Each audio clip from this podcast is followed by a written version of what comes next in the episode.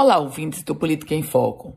Encerrada a fase de pedido de registro de candidatura, agora nós passamos a conhecer um pouco do perfil daqueles que estão postulando cargos públicos no Rio Grande do Norte. Por exemplo, o número de candidatos policiais no estado dobrou em 16 anos. Nas últimas cinco eleições, o número de candidaturas de policiais mais do que dobrou no estado do Potiguar. Isso contabilizando a corrida para deputado estadual, deputado federal e para governador.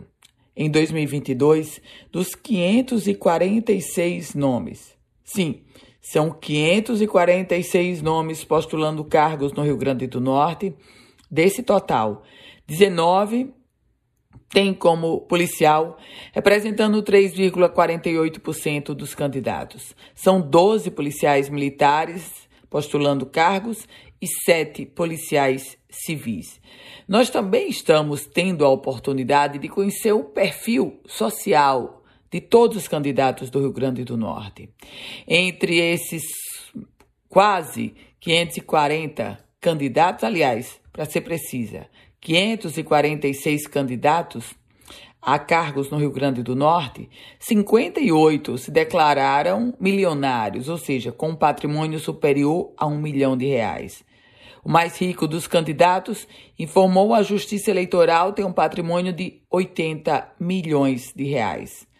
Os candidatos que possuem mais de um milhão em bens, eles representam 10% dos postulantes aos cargos aqui no estado do Potiguar. E do total de 58 concorrentes com mais de um milhão, apenas cinco são mulheres e um se declara de cor preta. Pouco mais de 30 candidatos também registraram bens acima de 500 mil reais. Esses, e só uma curiosidade para você: o candidato que declarou ter o maior patrimônio chama Alex dos Santos Garcia.